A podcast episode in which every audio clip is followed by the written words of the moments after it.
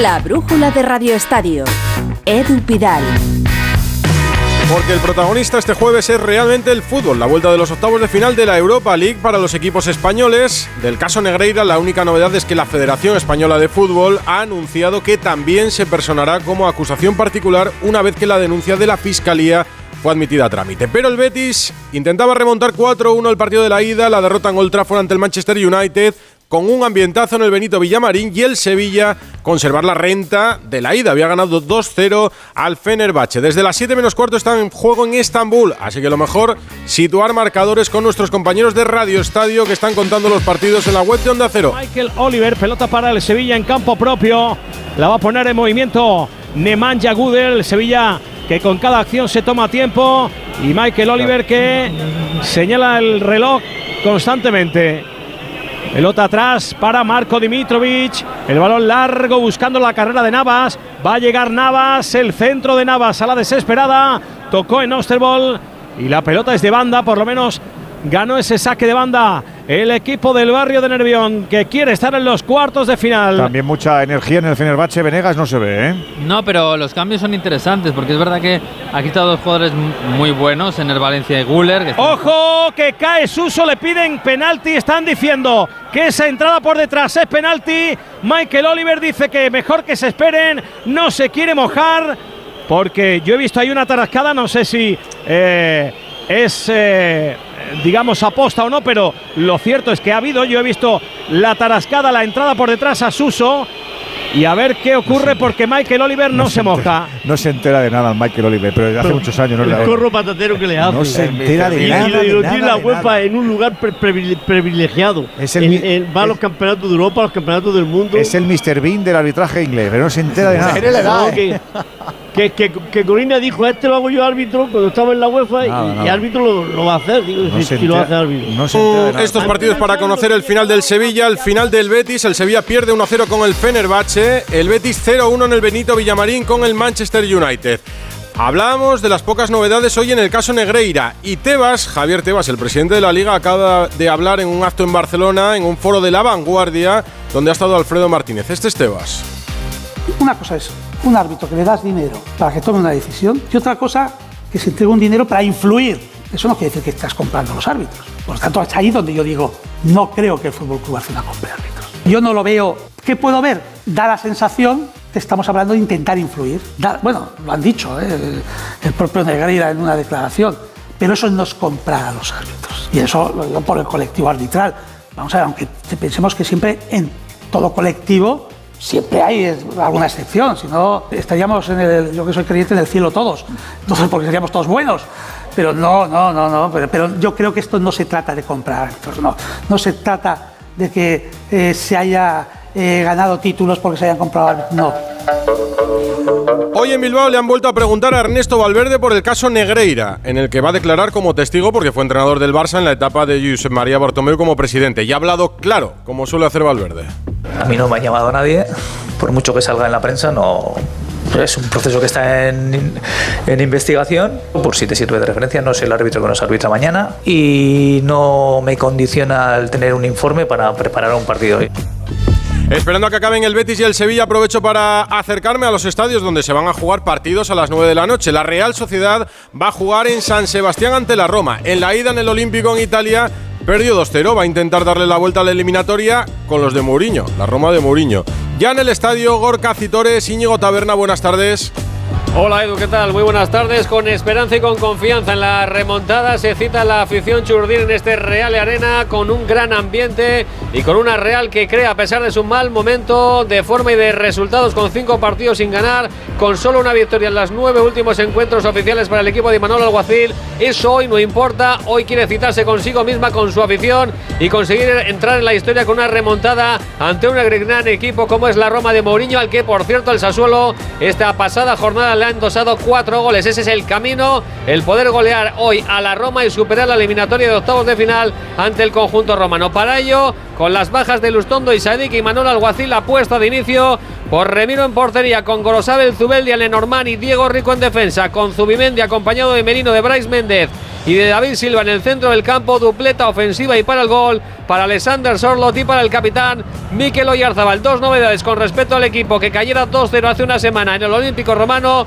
Entran en el 11 tanto Oyarzabal como Price Méndez, dos hombres con gol y con calidad para buscar esa remontada que necesita la Real Sociedad en un escenario, el estadio de Anueta, que tendrá un grandísimo ambiente y que ya se ha demostrado en las horas previas al encuentro también con incidentes, Íñigo Taberna. Sí, hola, ¿qué tal, Gorka? Se han producido incidentes entre los seguidores eh, ultras, hola, ¿qué tal, Edu? Entre los eh, seguidores más radicales de ambos equipos. Cuando llegaba el autobús con los radicales de la Roma, los radicales de la Real han recibido con lanzamiento de objetos y de eh, sillas de los bares cercanos al, estadio. Los eh, seguidores de la Roma se han bajado del autobús, han intentado responder a esa provocación de los seguidores realistas, ha tenido que intervenir la chancha, eh, ha habido bengalas, lanzamiento de, material antidisturbio por parte de la policía vasca y se han producido algunos, algunas detenciones. esperemos que se quede tan solo en una anécdota y que ahora solo hablemos de, fútbol. Se espera, como decía Gorka, una muy buena entrada, en torno a 30.000 espectadores. Destacar la presencia de 1.800 seguidores del conjunto romano para este partido de vuelta de los octavos de final de la Europa League. A la misma hora el Villarreal juega partido de la Conference. La Real Sociedad va a jugar frente a la Roma en Anoeta. El Villarreal en el Estadio de la Cerámica. En la ida empató a uno en Anderlecht. ¿Cómo se presenta el partido esta noche? Víctor Franch, Omir Sokut, muy buenas. ¿Qué tal, Edu? Muy buenas. Pues tras ese empate de la ida, al Villarreal solo le vale la victoria ante un grande venido a menos como es este Anderlecht de Bélgica. 11 reconocible el que le plantea Setién con futbolistas como Gerard, como Foyz o Parejo, aunque otros como Pau Albiol esperan de inicio en la banca. Juegan los amarillos con Reina en defensa, con Foyz, Cuenca, Mandi y Alberto Moreno. Centro del campo para Terrach, Parejo y Baena. Arriba con la tripleta Chuguece, Morales y Gerard Moreno. Ante un equipo belga que forma con Verbruggen bajo palos. Defensa para Murillo, Cebas, Bertogen en Diaye. Centro del campo para Diaguara, Bersaer en Dreyen, Rafaelov mucho arriba con Benito Ramán. Pita un italiano, Marco Di Bello. Inalámbrico de Onda Cero, Mitsuko se espera Buen ambiente hoy en el graderío. ¿Qué tal? Muy buenas tardes. Efectivamente, ya poco a poco se van poblando las gradas del Estadio de la Cerámica. Buen ambiente el que se espera con presencia nutrida de seguidores belgas, seguidores del Anderlecht, un millar aproximadamente. Partido declarado de alto riesgo por la Comisión Antiviolencia ante la presencia de seguidores considerados radicales, aunque de momento felizmente no se han producido incidentes. Los jugadores de ambos equipos calentando. En unos instantes comienza este Villarreal Anderlecht. Bueno, pues todos días sobre el terreno de juego, Edu. En un ratito arranca este Villarreal Anderlecht con los cuartos en la mirilla del submarino. Serán los partidos de las 9 de la noche, también en Radio Estadio, también en la web. Ha terminado el Betis, ha perdido 0-1 con el Manchester United y vamos a buscar el final del Sevilla, que pierde 1-0 en Estambul. Y ponemos todo en orden, que este fin de semana hay clásico en la Liga Española. La brújula de Radio Estadio. ¿Sabes cómo se dice optimismo en alemán? Optimismus. Fácil, ¿verdad? Pues así de fácil te lo pone Opel si eres empresario o autónomo, porque llegan los días pro empresa de Opel. Solo hasta el 20 de marzo condiciones excepcionales en toda la gama Opel. Descubre la tecnología alemana del futuro. Ven a tu concesionario o entra ya en opel.es. Dos cositas. La primera, ahora que necesito ahorrar más que nunca me has vuelto a subir el precio del seguro. La segunda, yo me voy a la mutua. Vente a la mutua con cualquiera de tus seguros y te bajamos su precio sea cual sea. Llama al 91 555 5555 91 555 5555. Por esta y muchas cosas más, vente a la mutua. Condiciones en mutua.es. Cuando tienes hijos pequeños, es lógico y normal que te preocupe algo como esto. Cambié de trabajo y ahora paso más horas fuera de casa. Y claro, dejo a mis hijos mucho tiempo y eso me preocupa. Pues para estos casos, Securitas Direct tiene una alarma que te protegerá frente a posibles emergencias. Y además, con sus cámaras podrás ver y oír lo que ocurre en casa para tu tranquilidad. Porque tú sabes lo que te preocupa y ellos saben cómo solucionarlo. Llama ahora al 900-272-272 o entra en securitasdirect.es. En el norte de la isla de Mallorca encontrarás Alcudia, uno de los pueblos más bonitos de España. Piérdete en su casco histórico amurallado o en sus playas de aguas azules. Disfruta su gastronomía y su oferta hotelera de calidad. Este domingo descubre Alcudia y la isla de Mallorca con gente viajera. En directo desde el Hotel Viva Golf Adults Only. Gracias al Ayuntamiento de Alcudia, a la Fundación Mallorca Turisme y a Hotels Viva. Este domingo desde las 12 del mediodía, gente viajera con Carlas Lamelo. Te mereces esta radio. Onda Cero, tu radio. Me levanto a las 7, a las 9 entro a trabajar, salgo a las 6, pongo la lavadora, la compra, la cena. Con Revital puedes con eso y con mucho más. Revital con jalea real mantiene tu energía a lo largo del día. Revital de Pharma OTC.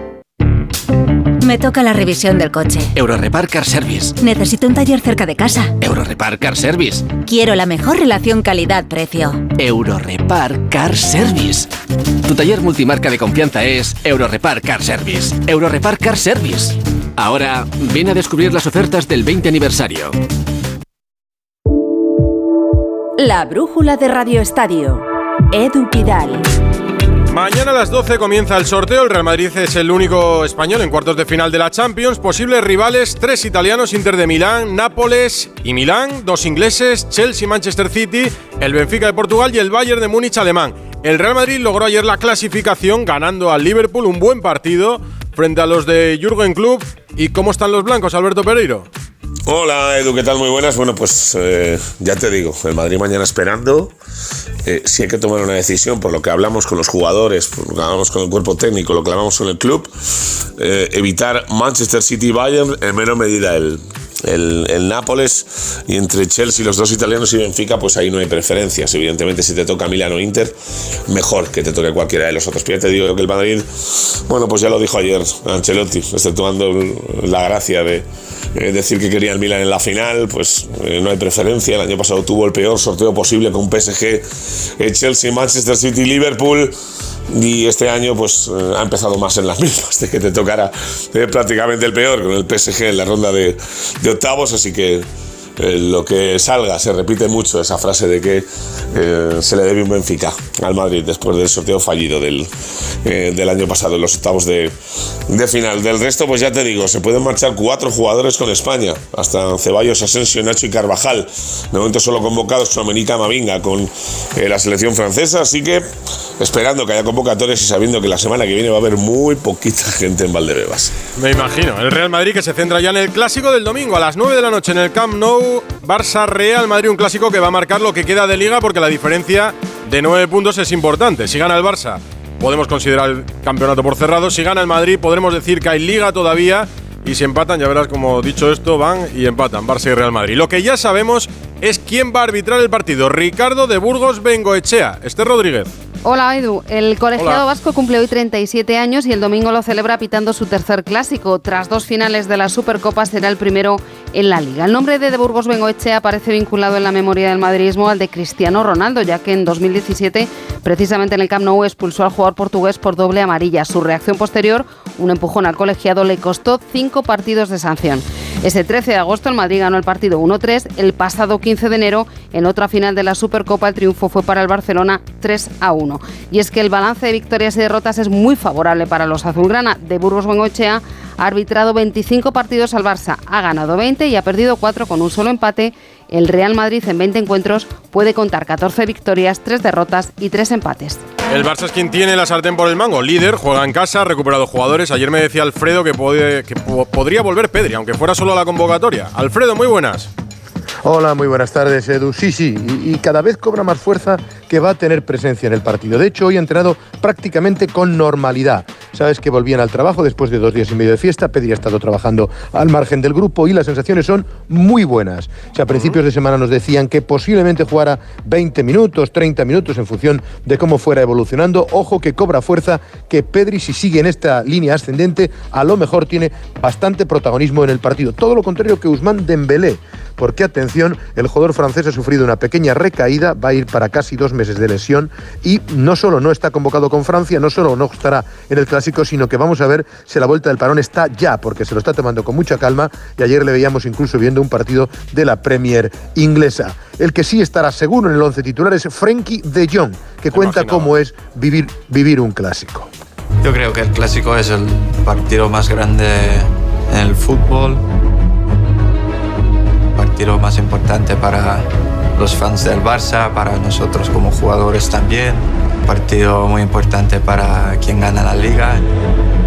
Es un sentimiento que es muy difícil explicar, pero desde niño siempre he soñado de jugar un clásico para el Barça. Me hace muy feliz y tengo muchas, muchas ganas de jugar.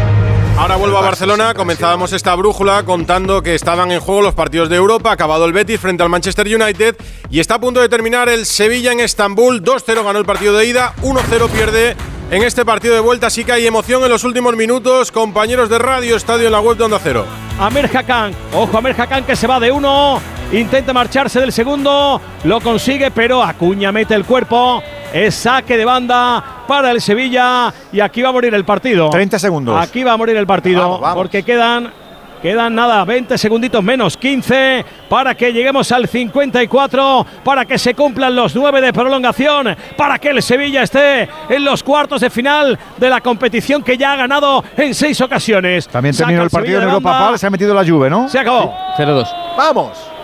Se acabó. Final, final, final del partido. Se lanzan al suelo los jugadores del Fenerbahce, completamente muertos por la eliminación. La alegría de los jugadores del Sevilla. Ahí está Nemanja Gudel con Teles celebrándolo. Rakitic que salta al campo para abrazar a Marco Dimitrovic desde el banquillo. Perdió el Sevilla, pero estará en cuartos de final. Fenerbahce 1, Sevilla 0. Pues uno sí, uno no. El Betis ha caído, el Sevilla se mete junto con el Manchester United, con la Juve y con el, el Feyenoord. A ver qué Betis, pasa a partir de entra el Sevilla en los cuartos de final de la Europa League, pendientes de lo que haga la Real Sociedad en Anoeta a partir de las 9. Hablábamos con los compañeros y el Villarreal en la conference. Y estaba con Alfredo Martínez en Barcelona contándonos la última hora. Va a estar Pedri, no va a estar Dembélé.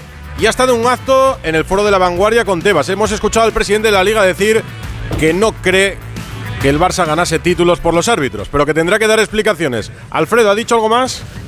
Sí, sí, hay algunas frases muy interesantes, que es la mayor crisis reputacional del mundo del fútbol, que el Barcelona tiene que dar explicaciones, porque claro, daña también a la marca de la, de la liga. Acaba de decir que sigue pensando que debe dimitir Joan Laporta y que él ha perdido ya la pasión por el mundo del fútbol, que se va a presentar a las elecciones en enero del 2024, pero que serán las últimas, que no deben verle como un enemigo del Barcelona y que desde noviembre no habla con Laporta. Así que, bueno, son algunos de los titulares más significativos del presidente de la Liga de Fútbol Profesional que ha estado en este foro durante más de una hora charlando de todos los aspectos. Lo vamos a explicar tranquilamente a lo largo de esta noche, pero la frase es importante. No creo que el Barça haya pagado a los árbitros. Ah, Piqué es muy listo. Él sí que dice que sabe comprar a los árbitros. Hay que tener mucho cuidado con lo que se dice. Ya sabes que no es buena la relación de Gerard Piqué y de Javier Tebas.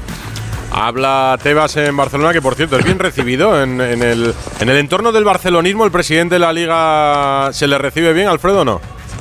No, no, no es eh, por los aficionados, no, es muy No bien es persona- recibido. la Lo persona que pasa- mejor. Sí, lo que pasa es que este sí es un, un foro de cierto nivel, eh, con personajes públicos de la sociedad catalana, y aquí no ha habido ningún tipo de problemas, pero algunas de las preguntas evidentemente le señalan como un enemigo irreconciliable del Barça, que intentó que no se inscribiera Messi, lo ha explicado también, y ahora el tema Gaby, que ha dicho, oye, si me presenta el Barcelona un plan financiero a 30 de junio para firmar y inscribir los nuevos jugadores, yo dejo que se inscriba Gaby. 9 menos 10, 8 menos 10 en Canarias. La brújula de Radio Estadio.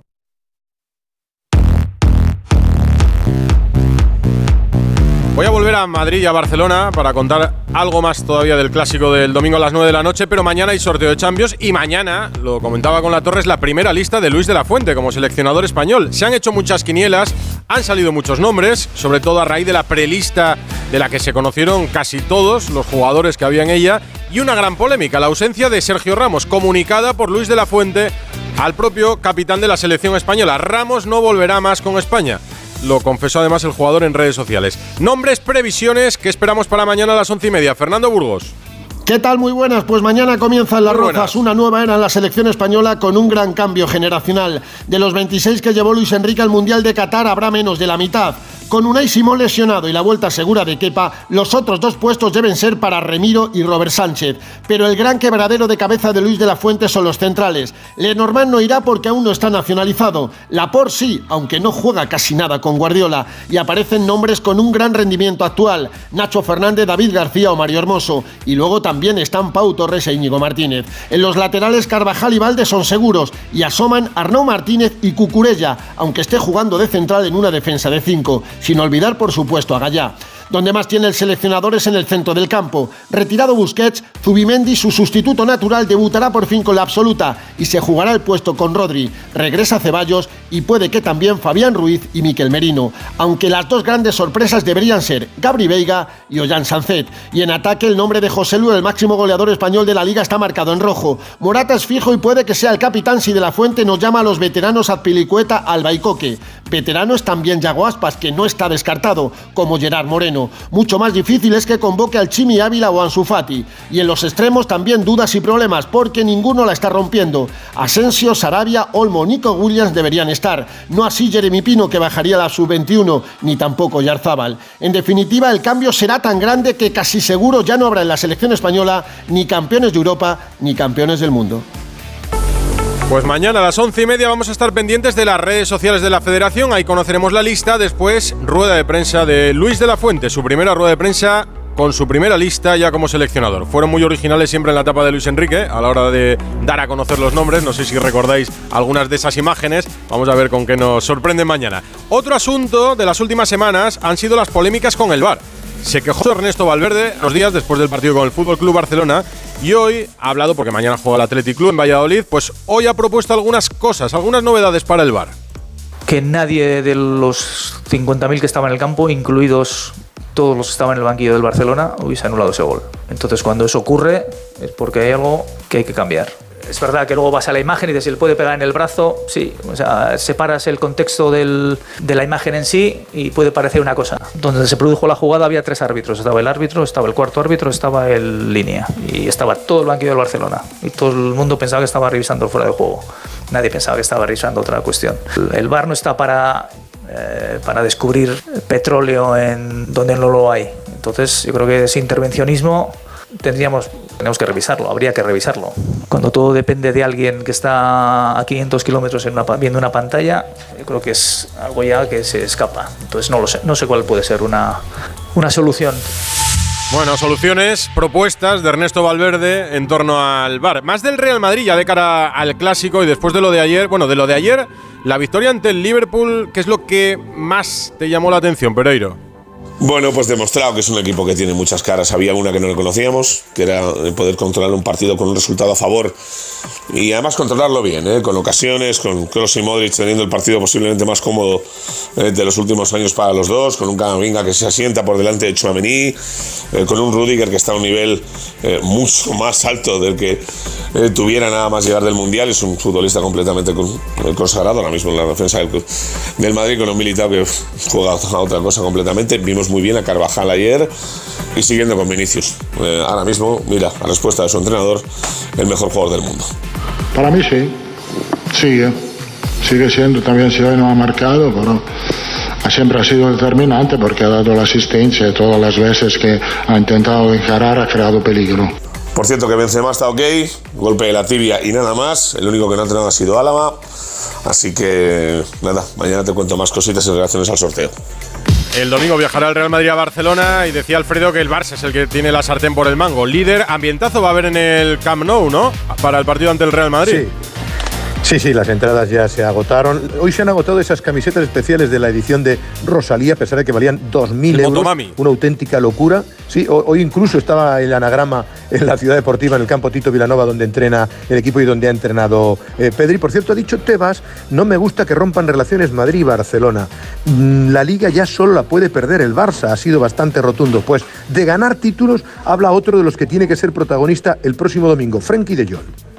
La temporada bien en la liga, en Europa hemos hecho peor, pero es que estamos bien, vamos buen, de bien camino en la liga, que es muy importante. Tenemos ventaja a Madrid ahora, pero todavía queda mucho. Es mi cuarto año y todavía no he ganado una liga. Tengo muchas ganas de ganarla y lo vamos a intentarlo.